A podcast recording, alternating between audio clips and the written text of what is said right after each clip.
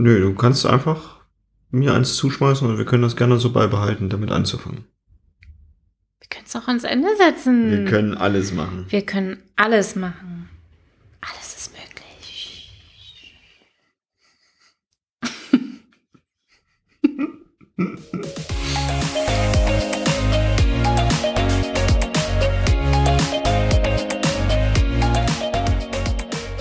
Hallo, herzlich willkommen zum Snipcast. Wir reden über Themen wie Mindset, Teamentwicklung, Agilität und alles, was sonst relevant ist. Und du bist heute dabei, hörst zu, machst die Welt zu einem besseren Ort. Schön, dass du da bist und los geht's. Wundervoll, dass du da bist. Wahnsinn, dass es jetzt losgeht. Womit geht's denn los heute? Ja, Scrum steht auf dem Plan. Wie Scrum? Jetzt bist du genauso schockiert. Jetzt bin ich schockiert. Ja, ich habe vorhin in den Redaktionsplan reingeguckt und da stand Scrum. Okay, dann. Und das ist der Grund, weshalb ich mir gerade dachte, äh, pff, ja, darf ich mir vielleicht erstmal ein bisschen Wissen reinhämmern. Okay, was ist denn Scrum? Denn, denn ich bin zwar ausgebildeter Scrum Master und auch Certified Scrum Professional und gleichzeitig ist das jetzt nicht der Framework, den ich favorisiere. Ich finde den echt cool, weil da richtig viel drin steckt. Und meist kriegen meine Teams so eine Abwandlung davon. Ah, was zur Hölle ist denn jetzt ein Framework und was hat das mit Scrum zu tun? Kahnemann-Folge, hallo, da waren Frameworks. Mhm. Ein Framework ist ein Rahmenwerk, also eine Sammlung von, ich würde sagen, Praktiken, wie ich mein Projekt jetzt machen könnte. Und Scrum ist eins davon. Es ist so eine Sammlung von Methoden, Praktiken, Prinzipien, Werte sind da sogar drin im Scrum. Und wenn ich die anwende, dann kann ich mein Projekt auf eine spezielle Art und Weise machen. Mhm. Und ich würde jetzt die Psychologin fragen, was so ein Framework eigentlich ist, von der Definition her. Was ein Framework eigentlich ist? Okay. Ähm, Bilderrahmen. ja, ein Bilderrahmen passt schon ganz gut. Ich hätte jetzt das Wort Leitplanken genommen. Mhm. Es ist, hat ein bisschen was damit zu tun, ähm, wo wir gemeinsam als Team, als Gesellschaft, als wer auch immer gerade im Raum ist, als äh, Crew, als äh, Bande, äh, definieren, wo unsere Grenzen des Verhaltens sind. Also es ist immer ein, also ganz im offenen, im gesellschaftlichen Bereich ist es ein, ein ausgehandelter Rahmen von dem, was unser sozi soziologischer Kontext ist. Für Scrum selber oder für die Arbeit selber sind das ganz viele explizite und implizite Regeln, die wir lernen, wenn wir in einen Arbeitskontext Mhm. kommen. Ist häufig unternehmensspezifisch, häufig kulturkreisspezifisch, also nationalkulturkreisspezifisch. Und meiner Meinung nach ist jetzt Scrum, zumindest wenn es um Agilität geht, einer der bekanntesten. Der am häufigsten eingesetzte, meiner Meinung nach. Und deshalb finde ich es wert, dass wir heute mal darüber sprechen, um das so ein bisschen einsortieren zu können, weil wir referenzieren ja auch oft drauf. Und auch meine Meinung ist, im Scrum steckt richtig viel gutes Wissen drin, was klein zusammengedampft ist. Mhm. Das, wo jetzt eher so ein bisschen der Nachteil für mich im Scrum ist und gleichzeitig für Anfänger vor allem der Vorteil, die Leitplanken sind sehr eng im Scrum. Mm, Ist sehr viel definiert. Ja, also es gibt, gibt im Scrum sehr viel mit, du machst es genauso. Und dann wird's erfolgreich. Mhm. Machst du es nicht genauso, ist es kein Scrum mehr. Und das finde ich für den Anfang sehr cool. Also ich habe selbst mit Scrum angefangen. Klar, deshalb habe ich auch diese ganzen Zertifizierungen. Und damals hat es mir sehr geholfen. Und mittlerweile beschäftige ich mich ja natürlich ein bisschen mehr mit dem Konstrukt drumherum und sage daher, okay, vielleicht sind eher andere Bausteine individuell für meine Teams mal besser geeignet als jetzt exakt das, was im Scrum Guide drin steht. Und das ist ein richtig guter Anfang. Ich finde, dass äh, da erwähnst du schon was ganz Schönes. Es gibt dafür ein Scrum Guide, also eine Mhm. verschriftliche Richtlinie, Ja. in Anführungszeichen, wie das nun zu funktionieren hat, welche, also explizit gemachte Regeln dazu. Es gibt Rollenbeschreibungen, es gibt äh, Artefakte, es gibt äh, Rituale, die da beschrieben sind in diesem Scrum Guide und es sind sogar Werte beschrieben, die Mhm. die gelten in einer bestimmten Definition für alle Menschen, die diesen Scrum Guide machen wollen. Und wenn du jetzt losziehst, liebe Hörer, und mal nach einem Guide für Kanban suchst, dann findest du schon den großen Unterschied Mhm. zwischen wie viele Leitplanken Ja. habe ich. Ja. Also ich freue mich gerne, wenn ihr Kanban-Guides habt. Das würde mich tatsächlich mal interessieren. Ich kenne keinen. Ich kenne nur diese Übersicht mit äh, ähm, verschiedenen Prinzipien und ah, ist ja keine Kanban-Folge, ne? Ist keine Kanban-Folge. und Ja. Grundvoraussetzungen oder irgendwie so. Hm. Wenn du aber nach einem OKR-Guide suchst, findest du einen OKR-Guide. Und das ist schon ein richtig gutes äh, Hinweis. Hinweis Ja. darauf, ob es Leitplanken und wie eng diese Leitplanken Mhm. gibt. Und Scrum ist halt eins von diesen Frameworks, die relativ viele und relativ enge Leitplanken haben und sich deshalb sehr gut für Anfänger ein, äh, eignen. Absolut, absolut. Meine Interpretation des Ganzen ist, warum Scrum so gut ist, ist es meiner Meinung nach eine Extraktion von dem, was Ken Schwaber und Jeff Sutherland bei erfolgreichen Projekten beobachtet haben. Mhm. Also die haben quasi sich diese Projekte angeguckt und daraus extrahiert, was diese Projekte so erfolgreich macht. Was sie gemeinsam haben auch. Genau. Und das gefällt mir wiederum super, weil NLP ist ja genauso entstanden. Wir gucken uns einfach Psychologen an und gucken, was macht die erfolgreich in dem, was sie gemeinsam haben. Und Mhm. daraus machen wir Regeln. Und können diese Regeln dann auf alles andere anwenden, mit, wenn du wahrscheinlich einen ähnlichen Fall hast, wirst du wahrscheinlich auch ein ähnlich gutes Ergebnis erreichen. Mhm. Und das ist im Scrum eben drin. Deshalb haben wir in den Rollenfolgen auch erstmal mit den Scrum-Rollen angefangen. Mhm. Weil das ist ein richtig, richtig cooles Extrakt, das Ganze erstmal auf diese drei Rollen zu beschränken. Plus die eins, zwei zusätzlichen Rollen, die wir dann rauskristallisiert haben. Und das ist eine richtig coole Idee und das führt häufig zu einem guten Erfolg. Also selbst wenn wir einen anderen Framework anwenden, wie jetzt zum Beispiel Kanban oder XP, empfehle ich trotzdem, diese drei Scrum-Rollen einzuführen, weil die Idee dahinter richtig cool ist. Zumindest die Funktion dahinter. Ja, Mhm.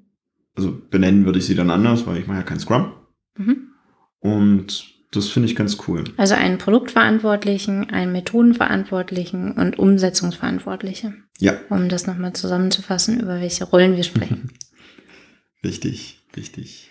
und hast du mal Scrum gegoogelt? Ja, Was kommt da? Da kommen die größtenteils diese ganzen Zertifizierungsstellen. Ach, ehrlich? Ich wollte auf was anderes hinaus. Und der Wikipedia-Artikel. Nee, ich wollte darauf hinaus, dass bei Scrum ganz, ganz viele Bilder von Rugby-Spielern Ach kommen. so, gut, Bilder, ja. Ja, Ich, ich darf dazu. äh, ich google Bilder. Ja, und ich, ich benutze Ecosia als Suchmaschine, wegen Bäume pflanzen und so. Und da kommen jetzt nicht unbedingt Bildergebnisse. Ja. Als erstes muss ich explizit sagen, Bilder. Ja, Okay. das ist wahrscheinlich. Also, wenn du Scrum googelst, eine Rattenschwanz an Rugby-Bildern, Ja. verschwitzte, schmutzige Männer, die sich an seltsamen Stellen anfassen und sich gegenseitig über irgendwelche Schotterpisten schieben. Yep. Was zur Hölle hat das mit Scrum zu tun?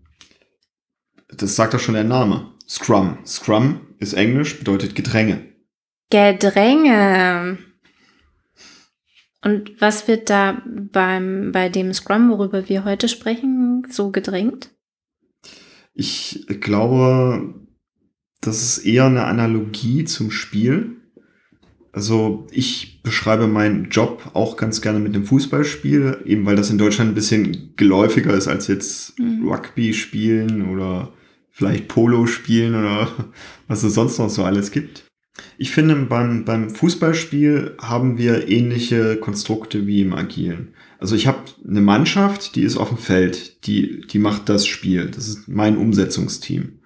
Und die müssen selbst organisiert da agieren. Also ich steuere nicht jede einzelne Person, die da auf diesem Feld ist.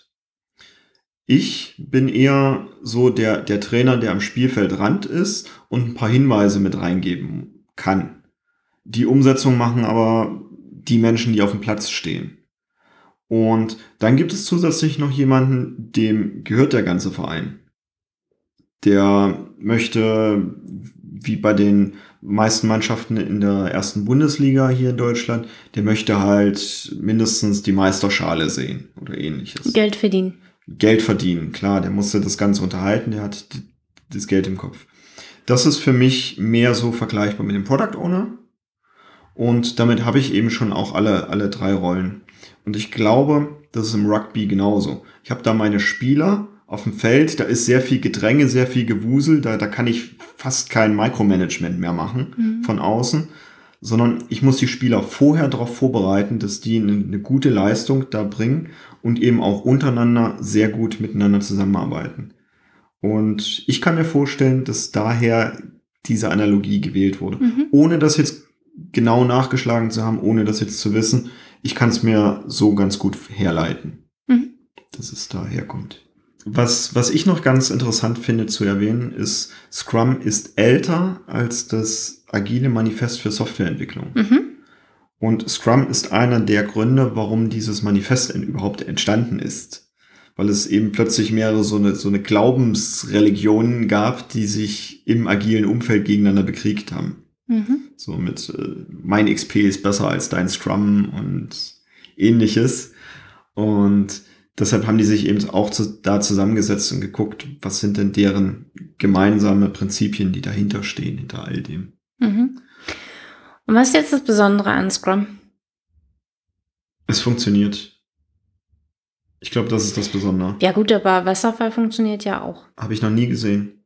Also du lieber Zuhörer, wenn du ein Wasserfallprojekt mir präsentieren kannst, was in Time, in Budget und in Target ist, ich bin super offen dafür. Bitte, bitte, bitte schreib mir.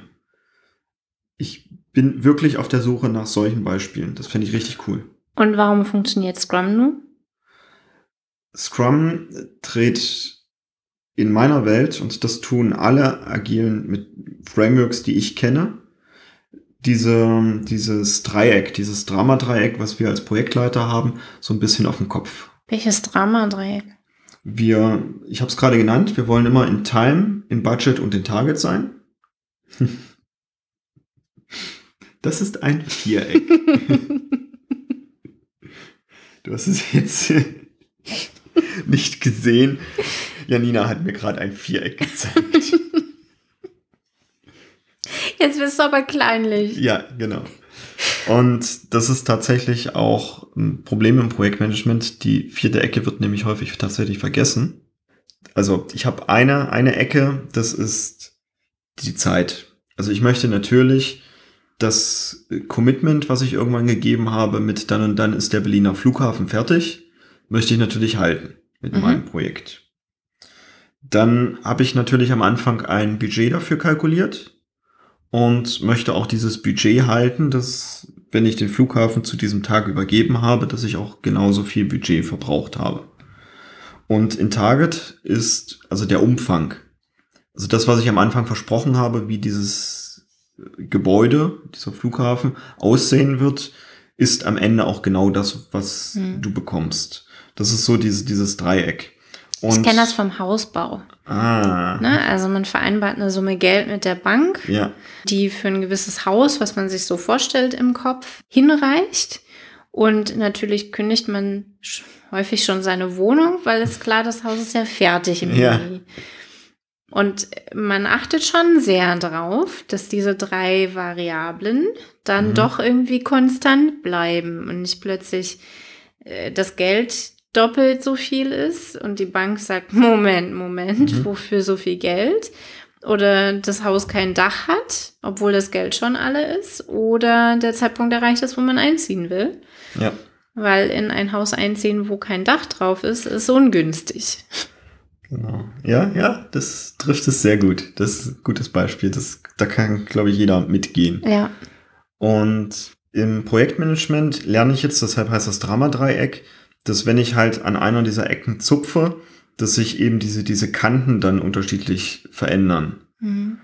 Und was ich in Wasserfallprojekten häufig beobachte, ist, dass der Zeitpunkt und der Umfang fix sind. Also genau zu diesem Zeitpunkt muss dieser Umfang geliefert werden.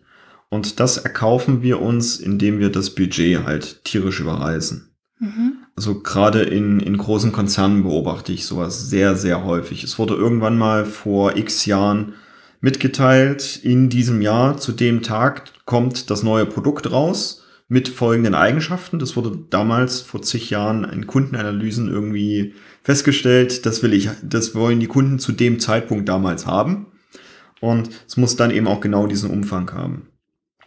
Und behelfen tun sich die meisten Projekte dann damit, dass die auf den letzten Metern entweder an der Qualität sparen, und das ist die vierte, vierte Ecke, die, die oft vergessen wird, die gar nicht in diesem Dreieck auftaucht.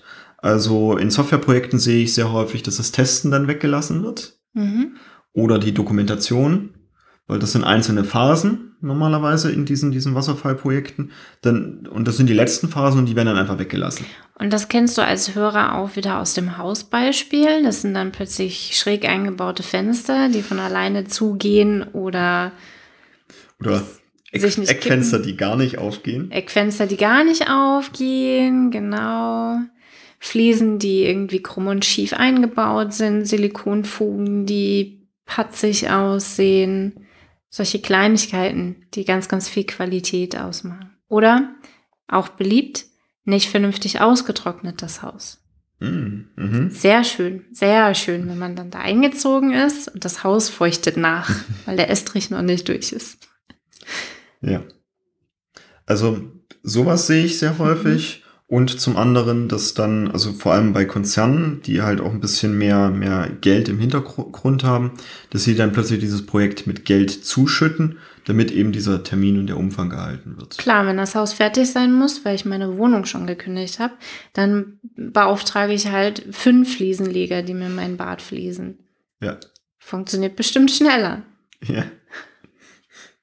Ja. Und neun Frauen können halt auch in einem Monat ein Kind gebären. Ja, das wahre Ergebnis ist, dass die fünf Fliesenleger vor dem kleinen Bad stehen und Ja. sagen, na, wer macht's jetzt? Schneller wird's nicht fertig. Es, es ist oft so, ja. Und was macht Scrum jetzt anders? Scrum sagt, lass uns doch am Umfang schrauben. Lass uns lieber eher den Termin halten und das Budget und vom Umfang her das reinpacken, was geht. Mhm.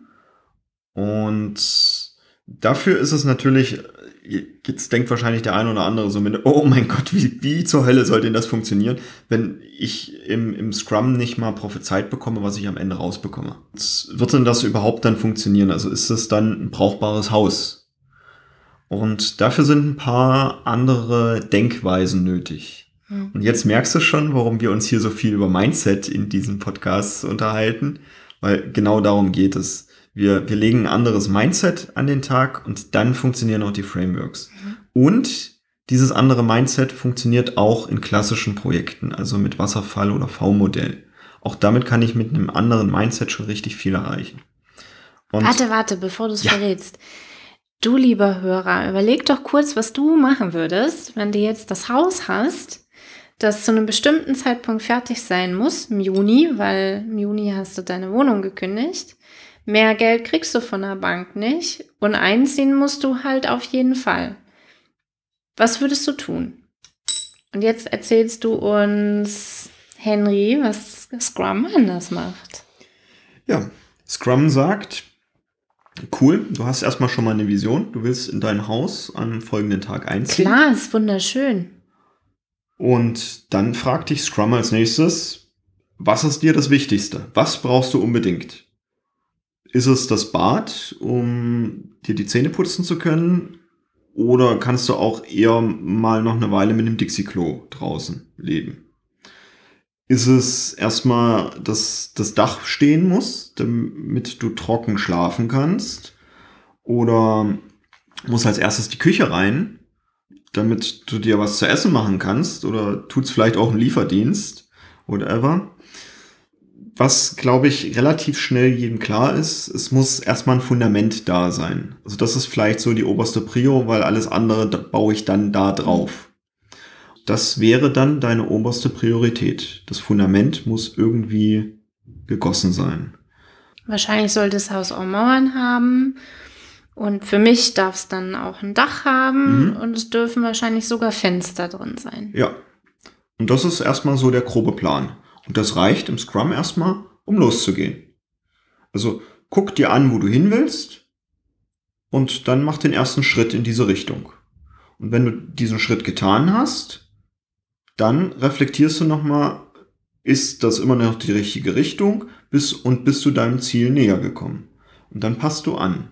Deshalb arbeitet Scrum mit super kurzen Zyklen. Also hm. ein bis maximal vier Wochen pro Zyklus. Und jeder dieser Zyklen ist für mich tatsächlich wie so ein klassisches Projekt. Mhm. Also ich fange an mit dem Lasten und dem Pflichtenheft, dann machen wir einen Plan, was wir halt dann erreichen in diesem Zyklus, dann arbeiten wir den ab, dann machen wir ein Lessons Learned und dann machen wir das nächste Projekt. So ist Scrum für mich halt nur in diesen, nehmen wir mal an, wir einigen uns auf eine Woche Zyklus, dann setze ich mich hin mit meinem Umsetzungsteam, also meiner Baufirma wahrscheinlich, die kennen das Ziel, das Haus. Und dann berate ich mich mit denen mit, okay, oberste Prio habe ich jetzt gerade, ohne jetzt je ein Haus gebaut zu haben, damit festgelegt, das Fundament muss irgendwie fertig sein. Mhm. Kann jetzt sein, dass die dann sagen, okay, ist in einer Woche nicht erreichbar.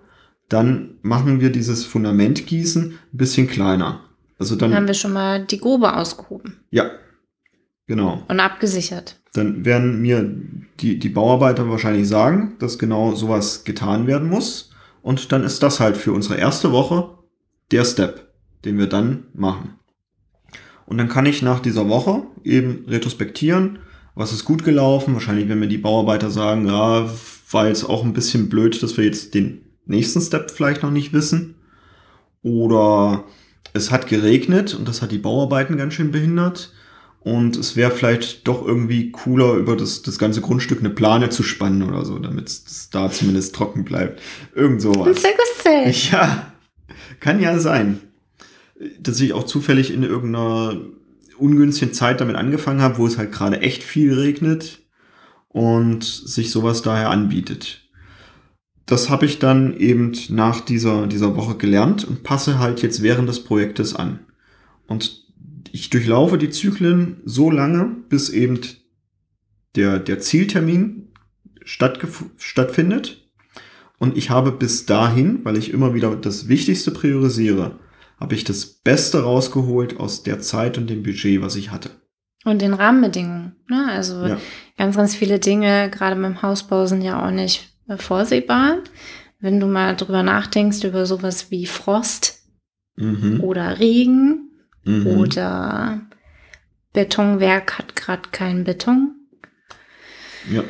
Irgendwer hat die Verschalung geklaut, die schon aufgestellt war. Oder was weiß ich denn. Untergrund ist sandiger als erwartet. Genau. sumpfiger muss erstmal trockengelegt werden.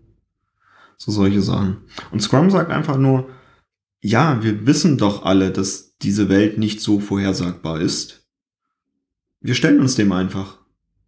Und deshalb gucken wir immer nur so weit, wie wir, wie wir, wie wir wirklich auch sehen können und gehen dann halt auch nur genau so weit und mhm. passen jedes Mal wieder an, an das, was halt jetzt alles passiert. Mhm. Das ist zum einen Agilität mit, ich gehe proaktiv solche Probleme, die kommen könnten, an, als auch flexibel. Mhm. Mit, wenn jetzt so ein Problem aufgetreten ist, reagiere ich entsprechend darauf und halte nicht mehr zwangsläufig an, stur an meinem Plan fest. Und das kann Scrum. Mhm. Und das ist richtig cool. Und dafür werden jetzt natürlich starke Leitplanken und Rituale und Artefakte und sowas eingeführt, die dann genau dieses wundersame Versprechen erfüllen, wenn man sie alle einhält. Mhm. Janina, welche Rituale haben wir denn jetzt zum Beispiel alles im Scrum? Ich habe schon so häufig davon erzählt. Jetzt zähl sie doch mal auf. Wir haben im Scrum auf jeden Fall ein Stand-up. Mhm. Äh, ein Daily Stand-up, also eine tägliche Runde, wo wir uns treffen, zusammenkommen und synchronisieren, wie das, was wir diesen Sprint, also die Iteration, die Zeit, die wir uns vorgenommen haben, äh, schaffen können. Ob wir uns da voranbewegt haben, was wir erreicht haben bis hierhin, was wir als nächstes erreichen wollen und ob es Hindernisse gibt auf dem Weg dorthin. Sowas wie es, ähm, es ist zu kalt oder wir haben nicht genug Holz für die Verschalung oder sowas. Damit wirklich an dem Tag noch eine Lösung gefunden wird Mhm. und nicht das Ganze verschoben wird auf nächste Woche Freitag, wo wir uns erst wieder treffen. Mhm. Ich habe schon von, von Menschen gehört, die tatsächlich die Renovierungsarbeiten an ihrem Haus auf so eine Weise gemacht haben und dann die Gewerke eben jeden Morgen genauso Ja. haben äh, rankommen lassen. Und das Feedback der Handwerker war wohl, das war super cool, weil die sich dadurch auch nicht gegenseitig blockiert haben, weil die eben wussten, wo jeder andere Ja, arbeitet. Genau. Sind schon alle ähm, Elektrozuleitungen gelegt? Muss ich die noch verputzen? Kann ich Steckdosen schon setzen oder nicht? Ja, solche Absprachen zu machen, weil es verschiedene Gewerke, also verschiedene handwerkliche Fokus, Foki, Fuki, ich glaube, der Fokusse also, betrifft. Plural von Fokus zu bilden ist schon absoluter Irrsinn. Fokus. Und Das wie jetzt- Status. Ge genau, ich würde es jetzt im Lateinischen zuordnen und dann mit I Hm. machen. Oh, oh, oh. Von Modus. Ja, aber Status ist nicht Stati, sondern Status. Das liegt an der U-Deklination. Und ich habe bei Modus und ich würde jetzt auch sagen bei Fokus eine O-Deklination. Und bei Status nicht? Bei Status habe ich kein O drin. Ja, aber du hast ein U hinten, genauso wie bei Modus und Das bei ist korrekt. Und ich nehme vorne den Vokal. Fokus. Ja, aber ist ja bei Status Oh, haben keine wir, U-Deklination. haben wir Lateinlehrer unter unseren Zuhörern? Das wäre mal so genial. Also, Du darfst Wörter konstruieren. Das ist doch bei uns hier sowieso üblich. wir haben das Daily Stand-up. Und dann haben wir sowas wie ein Planning. Das Mhm. heißt, zu Beginn jeder Iteration, jedes Sprints, setzen wir uns zusammen und sprechen darüber, welche Aufgabenpakete wir glauben, in diesem Sprint einer Woche schaffen zu können. Und wir haben das Review. Am Ende der Iteration gibt es also einen Termin, wo wir zusammenkommen, wo wir schauen, was wir erreicht haben und gemeinsam bestimmen, ob das entsprechend des Ziels war, ist. Die Wand jetzt so aussieht, wie der Hausherr sich das ursprünglich vorgestellt Und hat. vor allen Dingen, ob sie da ist, wo sie auch tatsächlich sein soll. Ja. Denn jetzt wäre der Moment, wo wir die Wand halt auch einfach wieder einreißen können und zwei Zentimeter weiter hinten aufbauen können. Das geht dann nicht mehr, wenn da Steckdosen drin sind. Das ist quasi auch so ein bisschen das Irre, was ich zulassen müsste, wenn ich ein Haus nach Scrum baue. Dass ich vielleicht, aufgrund dessen, dass ich immer priorisiert habe und erstmal ein Stückchen Haus gebaut habe, dass ich dann vielleicht nochmal eine Wand wieder einreißen muss, um dann ein späteres Modul wieder hinzuzufügen. Aber weißt du, es ist wirklich auch bei einem vorher ausgeplanten Haus so. Ach, ist das Ja. so, ja? Ja, Okay. es gibt immer mal wieder eine Steckdose, die man doch mal fünf Zentimeter weiter noch nach rechts setzt Mhm. und dafür die komplette Wand wieder aufreißt. Ah, okay. Gut. Ja, und da war vorher ein Plan da. Das hilft überhaupt nichts, wenn dann der Küchenplan plötzlich da ist. Was mich wieder zu meiner ursprünglichen These hin zurückbringt, dass unsere Welt einfach Ja. zu komplex ist, Ja. um die in den Plan zu gießen. Das stimmt. Gut, also wir haben das Daily, wir haben das Planning, wir haben das Review. Ja. Das sind die, das sind drei große Rituale. Wir haben dann jetzt noch die Retro, die Retrospektive. Hm, So eine Art Lessons learned, würde man, glaube ich, im Projektmanagement sagen. Das ist korrekt. Und der Name verrät es ja schon, Rückschau. Genau, wir schauen darauf, wie war unsere Zusammenarbeit und was können wir für die, für die Zukunft besser machen. Mhm. Jetzt üben wir häufig oder haben ich zumindest häufig in unseren Scrum-Teams noch ein Refinement. Mhm. Das steht so explizit nicht im Scrum Guide drin. Das ist optional. Das ist finde ich. optional. Äh, Das Refinement ist eine Verfeinerung der Aufgabenpakete, die es gibt. Also da kommen quasi meine Bauarbeiter zusammen, setzen sich hin, hören mir gut zu, was ich denn haben möchte und verhandeln dann mit mir darum, wie das Endergebnis aussehen soll. Also soll es eine, ein, eine fein verputzte Wand sein oder soll es grober Putz sein? Soll es ein strahlend weiße Farbe sein oder ein bisschen abgetönt? Und mit abgetönt meine ich, meine ich trotzdem noch fürs Auge weiß. Also ist es polarweiß oder ein, ein ganz normales Raumweiß. Ähm, diese, diese Verfeinerungen werden in einem Refinement gemacht. Mhm. Und vor allen Dingen sagen mir meine Bauarbeiter zum Haus dann zu dem Zeitpunkt auch mehr oder weniger, wie komplex das Ganze ist. Ja, Sie schätzen also dieses Arbeitspaket ab. ja. Die werden man dann relativ direkt sagen, mit das in einer Woche zu schaffen. No way. Richtig.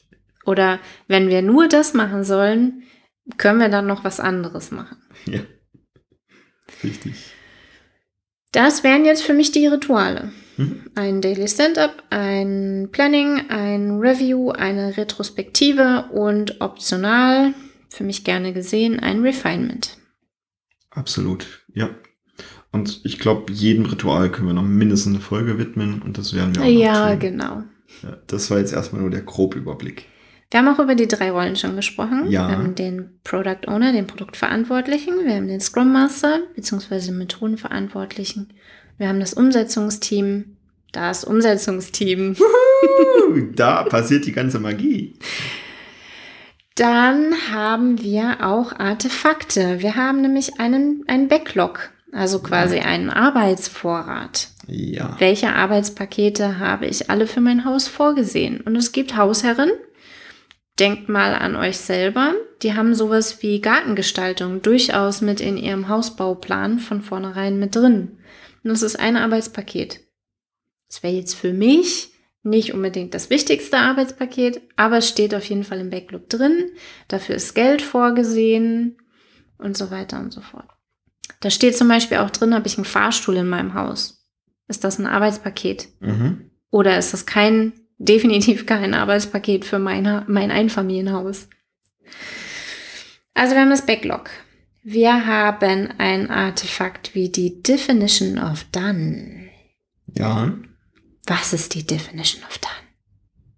da steht drin, wann es fertig ist. Das klingt so einfach. Ähm, für mich ist das ein, ein gemeinsames Festlegen von einem Qualitätsstandard, den ich Ja. erwarte von meinem Umsetzungs- oder wir als Team voneinander erwarten. Das heißt, die Bauarbeiter wissen, mit welchen grundsätzlichen Qualitätsstandards ich an die Bewertung derer Arbeit gehe oder welche Erwartung ich habe an deren Arbeit. Ich habe mal ein Team begleitet, die haben eine Unterwasserkamera äh, designt, erfunden, gebaut, wie auch immer. Und da stand einfach auf der Definition of Done drauf, die soll in 5 Meter Tiefe funktionieren. Und damit war für alle klar, egal was die jetzt in dieser Woche, oder die hatten, glaube ich, zwei Wochen Iterationen, egal was die machen in diesen zwei Wochen, diese Kamera muss nach diesen zwei Wochen, wird die zum Review, wird die fünf Meter ins Wasser getaucht und muss immer noch funktionieren, egal was die da gemacht. Sowas Einfaches stand dann eben Mhm. drin in der Definition of Done und wurde dann halt nicht an jedes Arbeitspaket nochmal dran gepackt. Somit übrigens, das muss in fünf Metern Tiefe funktionieren. Mhm. Ja. Die ersten Versuche waren dementsprechend, dann haben sie erstmal Beutel drumherum konstruiert, um das alles vor Wasser zu schützen. War, war ganz witzig und cool. Ja, ist ein gutes Beispiel. Ja. Dann gibt es ein Artefakt, das nicht explizit drin steht, finde ich aber zu DOD, also Definition of Done, gut passt. Das ist die Definition of Ready. Mhm. Also wie darf ich denn meine Arbeitspakete formulieren, damit mein Umsetzungsteam versteht, was ich damit will.